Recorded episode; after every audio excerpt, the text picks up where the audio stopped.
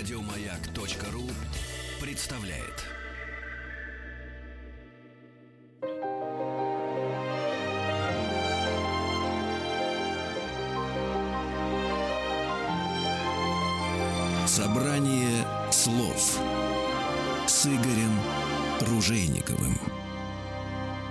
Дорогие друзья, здравствуйте. Спасибо за то, что приемники ваши настроены на частоту радиостанции «Маяк» и слушаете вы программу «Собрание слов». Меня зовут Игорь Руженьков, и сегодня у нас в гостях Ивета Монашерова.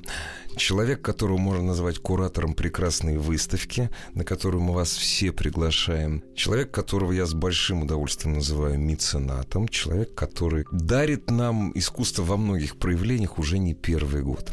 О выставке грузинского авангарда первой трети 20 века, уникальном собрании живописных и графических работ, да, кстати, и не только. Сегодня пойдет речь. Здравствуйте, Ивета. Добрый вечер. Скажите, пожалуйста, а она долго собиралась, эта выставка? Мы поговорим о том, кто там представлен. Долго вы собирали и откуда такая идея родилась? На самом деле идея витала в воздухе давно. Но для реализации ее все время считали, что не будет работ достаточно, нет связей с Грузией дипломатических, и это все время останавливало. Как бы идея существовала, но в начале сентября директор музея Марина Лошак, речь, конечно, о Пушкинском музее, позвонила моему супругу Тамазу Монашерову и предложила. Она сказала, у нас, говорит, отменилась по техническим причинам выставка бельгийского авангарда. Не возьметесь ли сделать грузинский? Ну, я думаю, что Марина наверняка... Э, Через спро... сколько секунд вы закричали «да»? Или, мы... или все-таки взяли паузу? Вы знаете, мы взяли паузу. Три дня. Ну, это почти, это почти сразу, на самом деле. Да, это почти сразу. Ну, наверное, все-таки у нас были наработки. Выставка грузинского художника Ладо Гудяшвили в Третьяковской галерее в 2008 году. Книги, посвященные Петре Уцхели и Игорю Терентьеву, изданные тоже нашим фондом. То есть какие-то наработки по грузинскому авангарду у нас уже были. И, честно говоря, даже до того, как ответив Марине «да», я уже начала звонить друзьям, специалистам, исследователям, для того, чтобы я понимала, что выставки без книги не может быть. Точно? Точно.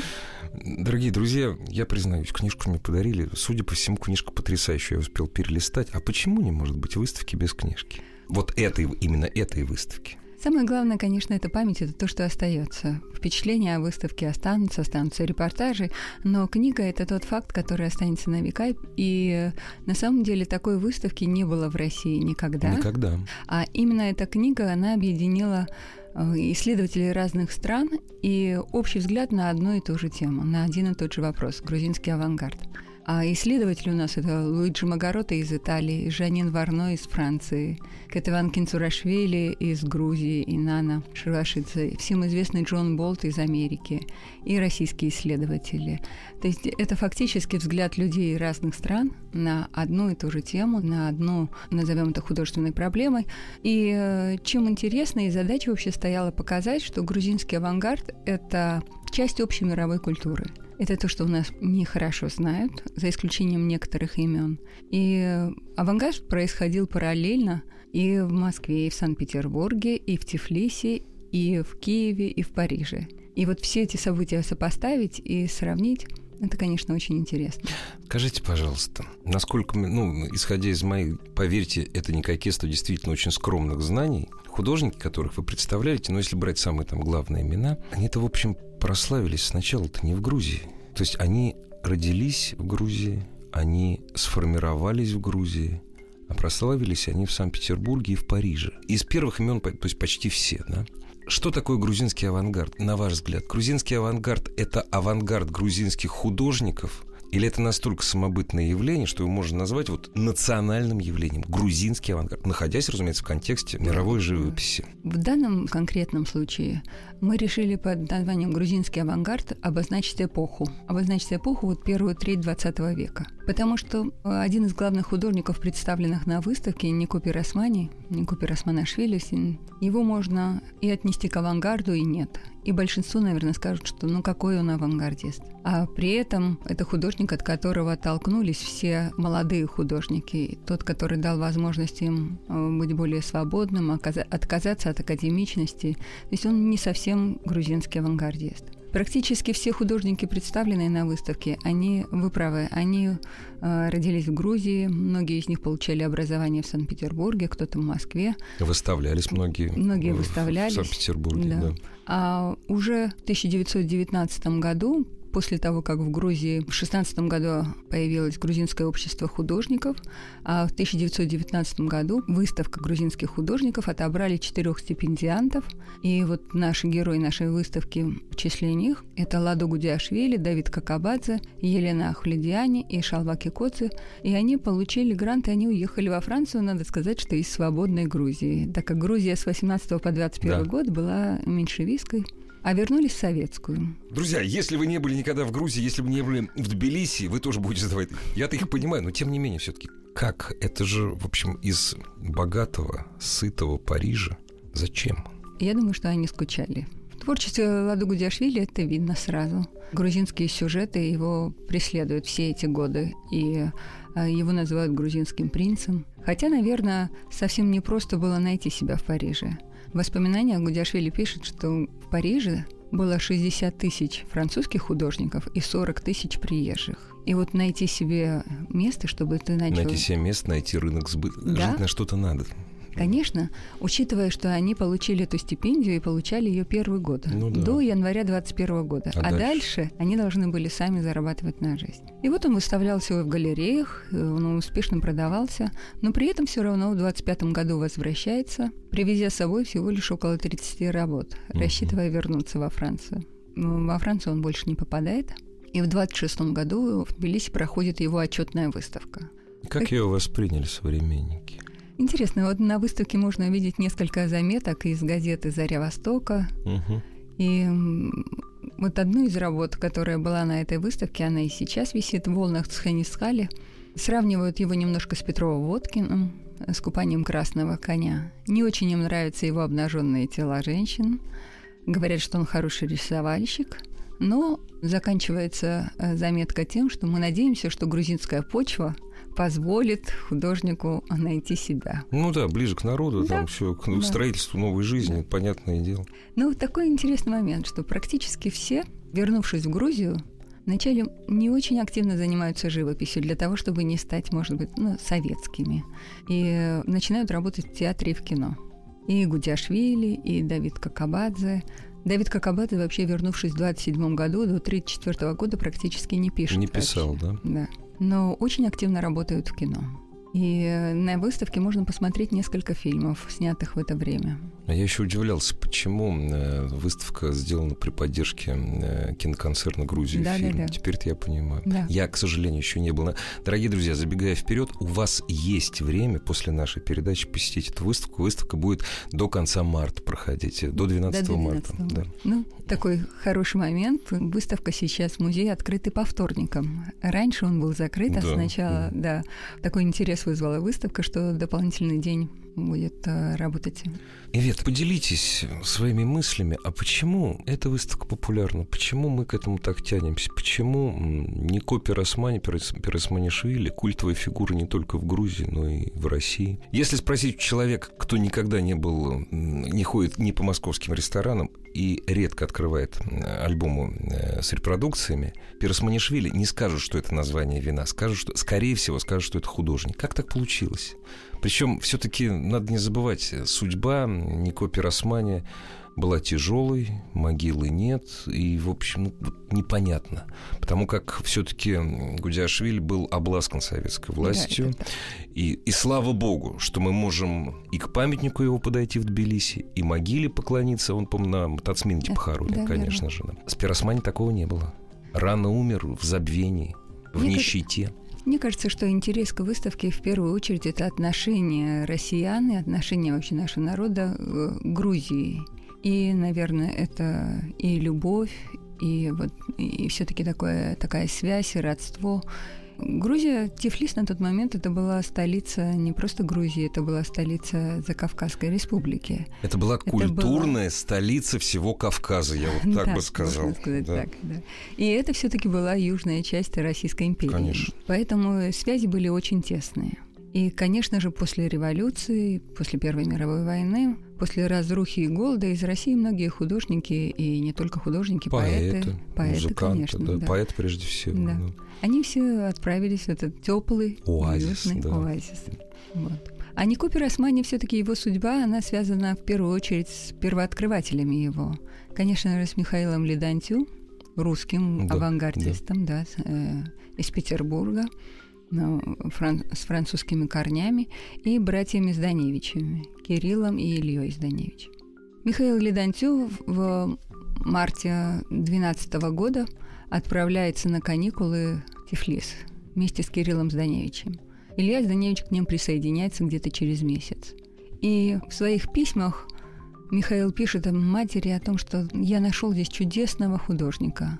Я, я с ним не знаком, но работы его прекрасные. Он называет его такой маляром. Такой факт, что Михаил Ледантю так никогда и не познакомился с Нико Пиросмани. То есть он только видел его, Он только работы, видел его причем работы. причем скорее всего первое, что он увидел, это вывески, конечно разумеется. же. Дорогие друзья, мы прервемся совсем ненадолго и вернемся к разговору с Светой Монашеровой, которая представляет великолепную выставку грузинского авангарда и приглашает на нее в Москве. Игорь Ружейников и его собрание слов. Собрание слов с Игорем Ружейниковым. Дорогие друзья, у нас в гостях Вет Монашерова, куратор выставки грузинского авангарда, которая проходит в Пушкинском музее. Итак, Пиросмани. Вот все-таки большая часть работ Пиросмани – это его великолепные вывески, из которых большинство, разумеется, не сохранилось. А вот когда стала интересовать именно живопись Пиросмани? И она же тоже у него была такая странная. Ну вот и по смотрите. материалу. Смотрите, такой интересный момент. Да, Пиросмани находят в 1912 году. И Михаил Ледантю сразу пишет письмо Михаилу Ларионову и предлагает ему приехать в Тифлис для того, чтобы увидеть его работы. Но письмо не застает Ларионова дома, и когда он получает письмо, он отвечает, что, наверное, сейчас уже поздно приезжать в Тифлис, привези его работы в Москву. Мгм. И Михаил Ледантю едет в э, Санкт-Петербург, по дороге останавливаясь в Москве и показывая Ларионову э, вещи. И уже в январе 1913 года появляется заметка о том, что в марте на выставке «Мишень» будут выставлены работы Нико и Некого Пир- да, и даже они не указывают правильно фамилию, они пишут Перминашвили, Ну, да, не зная, ага. но на тот момент они не были с ним знакомы лично, поэтому информация о нем была весьма поверхностна. Если посмотреть, Пиросмани родился между Синьяком и Майолем. Умер за два года до Модильяни. Жил в городе, успел ви- увидеть там самолеты, на- работал на железной дороге, объездил там весь Кавказ. И при этом о нем легенд больше, чем... а, Чем правда. да, да. чем правда. Сегодня вообще сохранилось около 240 работ, известно, работ Пиросмани. Из них около 40 работ в частных коллекциях. Вот то, что нас останавливало всегда для выставки, это недостаточное количество работ. К сожалению, на выставку работы из грузинских музеев невозможно было получить, и поэтому представлены работы только из Третьяковской галереи. То есть это пять российских музеев. Третьяковская галерея, Музей Востока, Бахрушинский музей, Рогале, Пушкинский музей и э, Русский музей Санкт-Петербурга. И 15 коллекционеров. Частный собрание. Я хотел Частный спросить, собрание, сорвались с да. языка. Частный собрание. М.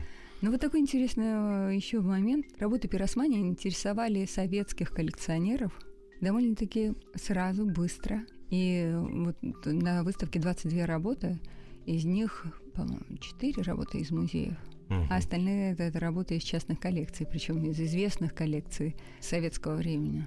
Из коллекции Соломона Шустера, из коллекции Игоря Сановича, то есть это все легендарные имена. Например, там представлена работа из э, собрания Стивенса, а к Стивенсу она попала из... А собра- Стивенс это я не знаю, вот эта фамилия мне неизвестна. Был англичанин, который... Коллекционер, да? Коллекционер, да. Коллекционер. Он работал, и у него была большая Мгм. работа, кутеж. А она к нему попала от Георгия Костаки, еще одной легендарной личности. Это, конечно, удивительно. Хотя, хотя я бы сказала, что из-за первооткрывателей выставки пиросмани был период времени, когда их было довольно-таки мало. И только после смерти Сталина, уже в 60-е годы, активно опять начинают э, проводить его выставки. И его любят, его знают. В 1964 году прошла выставка в Лувре. Но Илья Зданевич, один из братьев, он уезжает и остается во Франции. А коллекция Зданевичей в 1930 году переходит в Национальный музей uh-huh, Грузии. Uh-huh. Вероятнее всего, их вынудили отдать. Ну, ну скорее, скорее всего. всего да. да, это было так. Хотя при этом все равно это не спасло Кирилла Зданевича, и он был репрессирован. И на выставке в Париже, в Лувре, поставили охрану для того, чтобы не пускать на выставку Илью Зданевича с его фотографиями. Интересно. Да. Но он при этом все равно на нее попадает. Он просит своего друга Пабло Пикассо сделать рисунок пиросмани и издает книгу о нем. Это уже вот проходит по Франции. Но попав на выставку, Илья Зданевич показывает на работу и говорит, это моя, и это моя, и это была моя работа.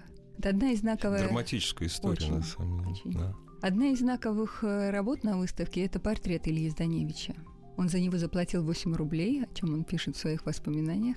И Пиросмани попросил дать ему еще и фотографию. По работе сразу видно, что Пиросмани, он, конечно, он обобщал и писал такие общие образы, и портреты никогда не писал с натуры. И для него вот эта фотография там, абсолютно свободный, легко написанный живописный фон и немножко скованная фигура Ильи Зданевича. И сохранилась фотография того же времени. Она абсолютно идентична. Действительно похож. Да, то, что похож, похож, это, да. это он. Скажите, на ваш взгляд, в Грузии восхищаются больше, чем в России или нет все-таки? Вот как вы думаете? Когда ты говоришь о грузинском авангарде, вспоминаешь три страны. Прежде всего, это Грузия, это Россия и это Франция. Вот три страны. Вот Грузия — это та страна, которая выплескивает самую большую любовь на этих художников. Или все-таки французы, грузины и русских в этом опережают? Вы знаете, вопрос-то я длинный задал, Ивета, и хочется развернутого ответа вашего мнения. Но, с вашего позволения, мы прервемся на новости, новости спорта.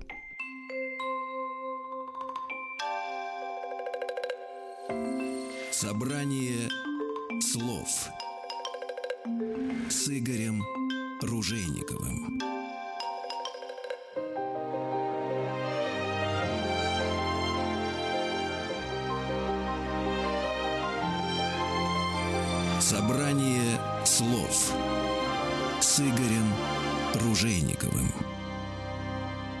Дорогие друзья, спасибо за то, что вы с нами слушаете на частотах «Маяка» собрание слов. У нас в гостях куратор прекрасной выставки «Грузинский авангард» первый, третий, двадцатого век, который проходит и будет проходить до середины марта в Пушкинском музее Вета Монашерова. Искусствовед, меценат, человек, третий раз говорю и не устаю, который дарит нам прекрасное. Я задал вопрос, вот как вы считаете, все-таки Пиросмания, Какабадзе, Гудяшвили, еще пару имен назову, но это, это часть выставки. Это художники, которых сейчас в Грузии действительно очень любят. Любят и выливают свою любовь на их творческое наследие. Или все-таки сейчас их больше любят во Франции, может быть, в России. Я не знаю просто. Я думаю, что, конечно, в Грузии их очень любят. И боготворят. И боготворят, да но при этом любовь в России к ним очень сильна. Да. Особенно, наверное, все-таки Пиросманина стоит выделить. Хочу сказать, что на этой выставке можно увидеть работы э, художников, которые не знакомы нашим. Это нашим точно. Я, вы знаете, да. я смотрел каталог, когда готовился к эфиру. Разумеется, большая часть имен мне не знакома. Да, театральные художники, такие как э, Петрео Цхели, Иракли Гамрикели, это знаковые фигуры в театре, и они работали с Коте Марчанишвили, Марчановым. После того, как он вернулся в 1922 году из Москвы, и он в Москве работал с Станиславским. И это такой авангард-авангард. При этом они впервые выставляются в России. И впервые можно посмотреть их костюмы, выполненные тогда же к спектаклям. Тут, конечно, благодарность частным коллекционерам Грузии, которые привезли эти работы в Москву. Это была их инициатива, мы к ним обратились, и вот наследники, коллекционеры... И огромным, за, огромное им за это спасибо, Абсолютно, конечно. Да. Да. И не могу не сказать о втором кураторе этой выставки, о Елене Каменской, вместе с которой мы ее готовили, и Лена занималась больше театральной частью, театральным авангардом.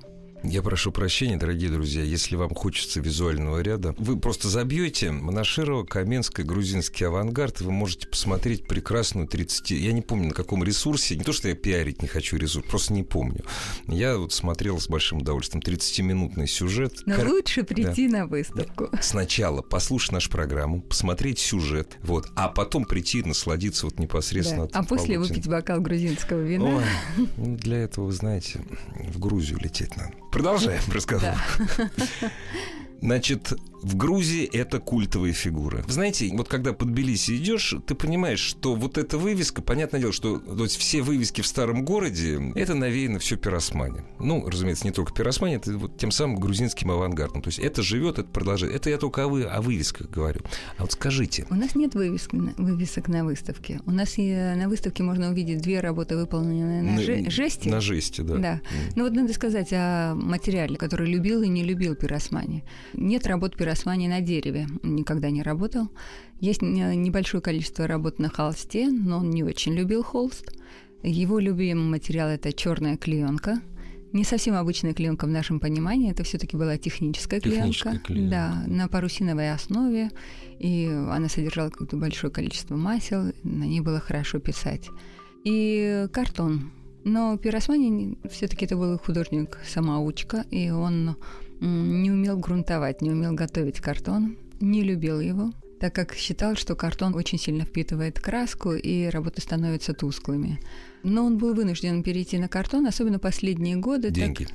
Нет, не деньги. А просто что? война и исчезла клеенка. А, ее просто не просто да, не было. Просто вот ее не было. Так же, как и исчезли краски. Угу. В принципе, да, вначале он писал качественными красками, это были английские и российские краски, а потом он занимался этим самым. Черную краску он на керосинку ставил, клал сверху стекло, собирал копоть, которая mm-hmm. была, и сам, как обычный маляр, разводил олифой и таким образом. Но вот эта э, клеенка, очень интересно ее посмотреть на некоторых работах. Отчетливо виден каракелюр, вот эта трещины э, на ней, которые присущи только этой клеенке. И Пиросмани писал все-таки немножко, может быть, это назвать можно как негатив фотографии. Он использовал черный цвет клеенки как основу, как краску, накладывая на нее только другие, другие цвета сверху. Ну да, потому что основа холста, она бесцветная, да. Да, или белый грунт Или белый грунт, да. Да, да в средние века да. красный. Ну, вот его называли грузинским Джота, и Сергей Судейкин его так назвал, и Михаил Ледантью тоже. Чем еще особенна эта выставка и почему стоит на нее сходить? Во-первых, впервые выставляется, правда, в электронном виде, но альбом Михаила Ледантю, так называемый «Кавказский альбом» 1912 года, выполнен именно во время этого путешествия. Его можно полистать на экране, и в этом альбоме 133 разворота и рисунки, цветные, акварели выполнены, и несколько картин реплик работ Пиросмани, которые он тогда видел а также и страницы с 14 работами перечисленными и с адресами, где они находились. Где они находились. Света, да. а где находится оригинал? А, оригинал находится в Бахрушинском музее. Угу. Это маленького размера альбом, приблизительно 18 на 13 сантиметров. Он, к сожалению, в таком состоянии, что нет, его невозможно нет, выставлять. И не надо, и не надо да. его и выставлять. В любом случае полистать, полистать его, точно, его нельзя. точно нельзя. Да. А так есть такая Поэтому возможность. есть такая возможность. У Ледантю непростая судьба. Этот альбом, он хранился в Бахрушинском музее до 80-х годов как альбом из собрания Татлина uh-huh. и вообще как альбом, принадлежащий Татлину. И только в подготовке выставки Стригалевым ученым было, э, он был атрибутирован дальше как альбом э, Михаила Ледантьева. Так же, как... Фантастика. Да. Так же, как, например, Михаил Ледантьев весь 20 век практически жил с фотографией, не со своей фотографией. Всем известно, там, если даже в интернете просто набрать Михаила Ледантю, то появится такой импозантный молодой человек в большом берете, на, на бикрене. Но на самом деле это фотография Бориса Фогеля. Как интересно. А почему так получилось? Художник Борис Фогель, он жил в Тифлисе в это время, и он снимал э, комнату у Зданевичей. И вместе с архивом Зданевича эта фотография попала в Москву. Таким образом, ее посчитали, что это фотография Михаила Ледантьева. Вот совсем недавно тоже было, было определено, что это не его. Скажите мне, пожалуйста, вот на ваш взгляд, Вообще, все, что было 80-90 э, лет назад, вроде это недолго, то есть недавно совсем. Это совсем недавно. Много изменилось за это время, много утратилось. У меня создалось такое впечатление, что я не знаю почему. Может быть, традиция, может, ну, может быть, система воспитания. Грузия к хранению не только того, что относится, я не знаю, там, к храмам отцов-основателей, но даже к тому, что произошло сто лет назад, то есть вчера, по историческим меркам, относится очень бережно. Если идти, там, допустим, подниматься пешком, не хочешь на фуникулере, там, подниматься от площади Свободы в сторону фуникулера к Тацминде, там идешь, квартал не успели восстановить, меня это, конечно, поражает эти вещи. Смотришь разрушенный дом, который вот дунь, плюнь, он развалится. И на нем висит э, мемориальная доска, чистенькая, ухоженная, не покосившаяся может быть, советская, я не помню, там совет, скорее всего, с советского времени. Но она такое ощущение, что вчера ее повесили. Вот, на цвет мед не сдали, она из бронзы. 24-25 год жил Есенин. Дом, где жил Чайковский в Тифлисе, он тоже разваливается, его тоже дома практически нет, доска висит. Да, вот ну, сах... Смирновых тоже. Смирновых, да. Конечно. Меня это поражает. То есть у нас бы сначала доска бы пропала. Не то, что у нас, не то, что мы хуже, ну, другая традиция какая-то. Понимаете? Мне кажется, что Грузия ну, вообще такой, как Сохранить. колыбель традиций, наверное, да? и семейных традиций. И мне кажется, что это то, что важно вообще сегодня для всех, и для нас в том числе, сохранить и передать детям. И время непростое, на самом как деле. Как удалось сохранить, как удалось как в 30-е, 40-е годы, ладно, сейчас. Сейчас время непростое, но это не 30-е, 40-е годы. Как удалось в 30-е, на ваш взгляд, 40-е годы сохранить наследие грузинского авангарда. В общем, антипролетарского искусства, как мы, конечно, все, все знали в 30-х. Да, 30 То есть, если русский авангард это было самое революционное искусство, и оно отвечало запросам власти в 20-е годы, то в 30-е годы вообще это должно было все быть предано забвению. Да, и многие художники, которые представлены на выставке, они все они пострадали. Тот же Петр Уцхель был расстрелян в 1937 году. Не, ну а кто-то прожил, а допустим, кто как Гудяшвили, очень долгую жизнь. Долгую счастливую да, жизнь, да. да, можно и так сказать. Честно говоря, мне даже сложно сложно ответить. Мне кажется, что вообще в 30-е, 40-е и позже было, наверное, даже легче сохранить, чем вот в тяжелые 90-е, когда казалось, что вроде бы сменилось поколение и уже ничего не помнят. Но, но при этом им это удалось, и честь им хвала им. Огромная слава благодарности. Я, да, я думаю, что еще, наверное, все-таки грузины, они еще и очень верующая нация. И для них вот э, храмы и наследие, и, и большинство художников тоже было с этим связано. Тот же Гудяшвили расписывал церковь Кашвети на проспекте Руставели. Ему это, ему это, кстати, этого не простили, насколько ему я это знаю. Не простили, да. абсолютно верно. Но он, он, он причем знал, на что идет. Да. И он взялся за этот да. заказ. То есть для него это было такое дело чести. Да. Тот же Давид Какабадзе, его тоже, к сожалению, там обвинили его в формализме да, и да. исключили. Он был ректором академии тогда его исключили, он после, он очень переживал.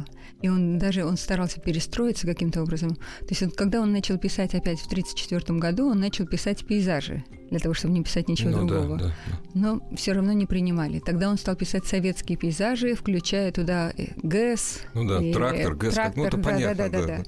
А потом уже в, э, в самом конце он даже создал там трехмерное изображение Сталина, то есть большого количества стекол, проекций. Ну, ему это не помогло. Не уже, помогло, уже да, поздно. Уже было, было да. слишком поздно. При этом вот такой интересный момент.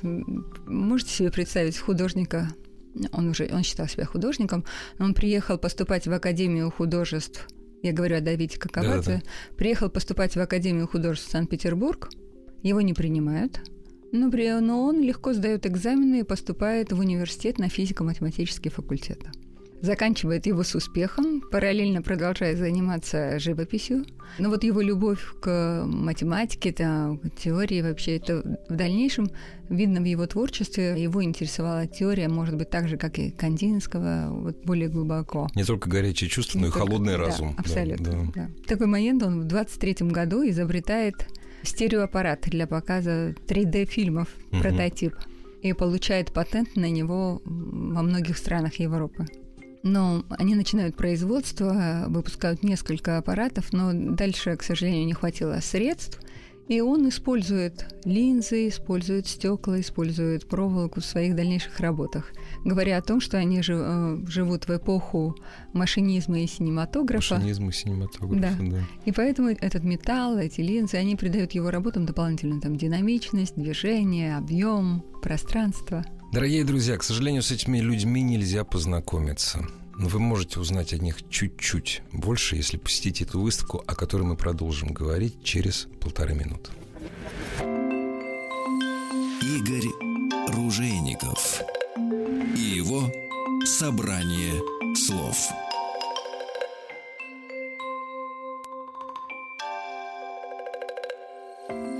Собрание слов с Игорем Ружейниковым.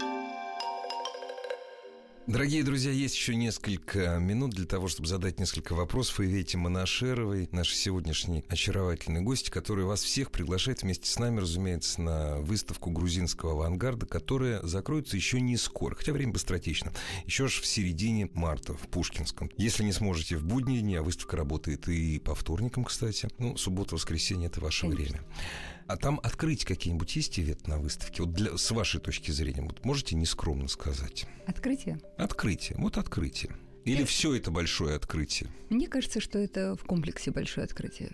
В первую очередь, я бы обратила внимание на то, как выставка сделана. Ты проходишь сквозь такую кисию веревки, на которых проекция старого города, и попадаешь совсем в другой, совсем другой мир. При этом ты можешь начать с пиросмани, это э, пиросмани на третьем этаже, а можешь, можешь начать с Давида Какабадзе, который на первом этаже. А это важно, с кого начинать или нет? С учителя? Ну, Какабадзе вот, считал и, пиросмани своим учителем. Да, ты можешь вот. начать и подняться, дойти до пиросмани, вот ага. или ты можешь, наоборот, начать угу. с пиросмани и посмотреть его влияние на учеников. То есть кружево не важно, откуда не начинать важно, смотреть, да? Да, абсолютно.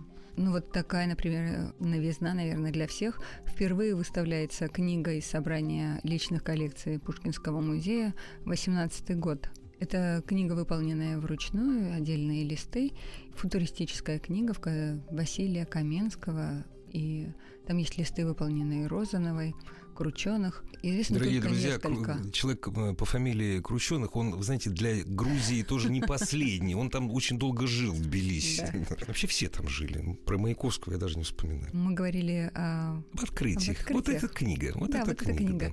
Известно в мире всего лишь несколько полных экземпляров. Один из них, например, Моми находится в Нью-Йорке. И вот второй из них, допустим, в Москве, и он впервые выставляются все листы этой книги, можно посмотреть. Это, конечно, тоже большое событие. Выставлена работа Сергея Судейкина, называется «В кафе» 1919 года. В этой работе есть такая небольшая загадка. На ней изображен грузинский поэт и литератор э, Григол Рубакидзе, так называемый грузинский Солженицын. Он в 1930 году уезжает из Тифлиса в Германию и не возвращается. И его объявляют дальше врагом ну, народа. Конечно, разумеется. Да, естественно. Как бы опасно, чтобы дома висела работа с портретом врага народа. И Сергей Городецкий, один из тех, который тоже э, и на этой работе его портреты, его супруги, он пишет портрет Шота Руставели, вырезает его и заклеивает Григола Рубакидзе портретом Шота Руставели. И только вот буквально 10 лет назад была проведена реставрация, ее реставрация и... Детектив практически. Практически детектив. И сейчас можно в каталоге можно увидеть старую фотографию, а сейчас можно увидеть новое изображение. Ивет, скажите, ну сейчас невозможно на самом деле такую масштабную выставку взять и показать в Грузии. Это было бы в Грузии интересно? Я думаю, очень интересно. И нам предлагают и просят. А, это очень сложно. Когда вы привезете да. эту выставку в Грузию? Но мне кажется, что это очень сложно. Просят из Санкт-Петербурга тоже. Конечно. Во-первых, такое количество работ, эти работы, они в российских коллекциях. И наверняка в Грузии их не видели. Ну, и, я поэтому и спрашиваю. Да, и она очень интересна. Так же, как и специалистам, людям просто интересующимся, и людям, которые хорошо знают вообще это время. Из Грузии на открытие выставки прилетала Кетеван Кинцурашвили, одна из авторов статей, и она говорит, я многие из работ я знала только по репродукциям и никогда не видела. А сейчас они впервые вообще представлены. Вы знаете, я все-таки буду выражать надежду, что или эта выставка, или выставка сопоставимая по масштабам, которую вы соберете, работы из частных коллекций российских коллекционеров и музеев России, все это окажется в Грузии. Это наше общее достояние.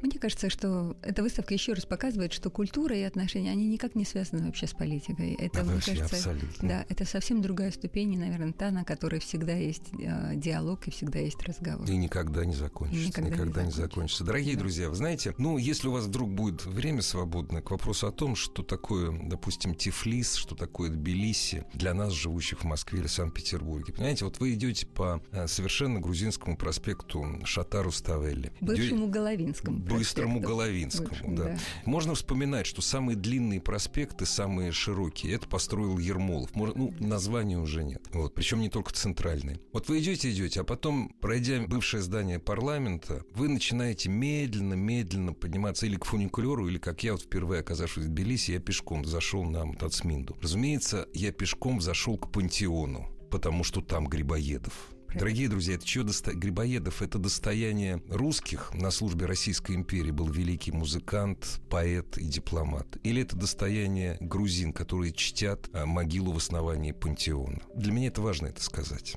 вы не встретите улиц в Тбилиси. Ну, скажем так, у них современное тбилисское название, а раньше это была улица Пушкина, ее да. переименовали. Нет, вот проспект Плеханова переименовали, и бог с ним. Это да, улица строителя, Давида Строителя. Да, да, а вот такие имена, как Пушкин, Лермонтов, в Грузии везде это остается. Так. Спасибо вам за, Спасибо. не только за то, что вы собрали эту выставку, но и за то, что вы вместе с вашими коллегами еще раз нам напомнили, что Земля очень маленькая, и мы живем как большие, вот добрые дети на одной большой земле. Спасибо всем, кто помог, и спасибо вам, что пригласили нас.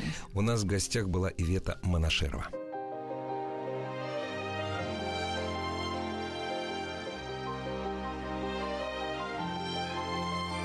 Собрание слов с Игорем Ружейниковым.